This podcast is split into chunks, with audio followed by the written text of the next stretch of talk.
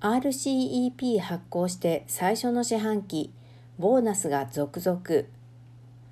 地域的な包括的経済連携 RCEP 協定が今年1月1日に発行してから貿易におけるボーナスが続々と現れており、地域経済発展に新たな原動力を注入している。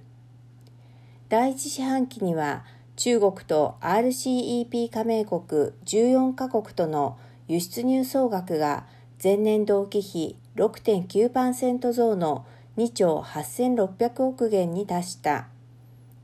RCEP の友人の輪は持続的に貿易のボーナスを生み出し、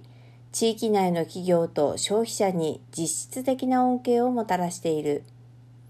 発行して最初の四半期に中国企業の RCEP の恩恵を受けた輸入は67億元、輸出は371億元に上り、中国の輸出企業が申請取得した RCEP の原産地証明書と作成・発行した原産地声明は合わせて10万9000件に上った。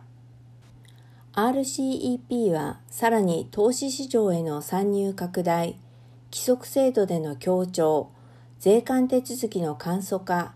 EC 発展の促進で積極的な役割を果たしている。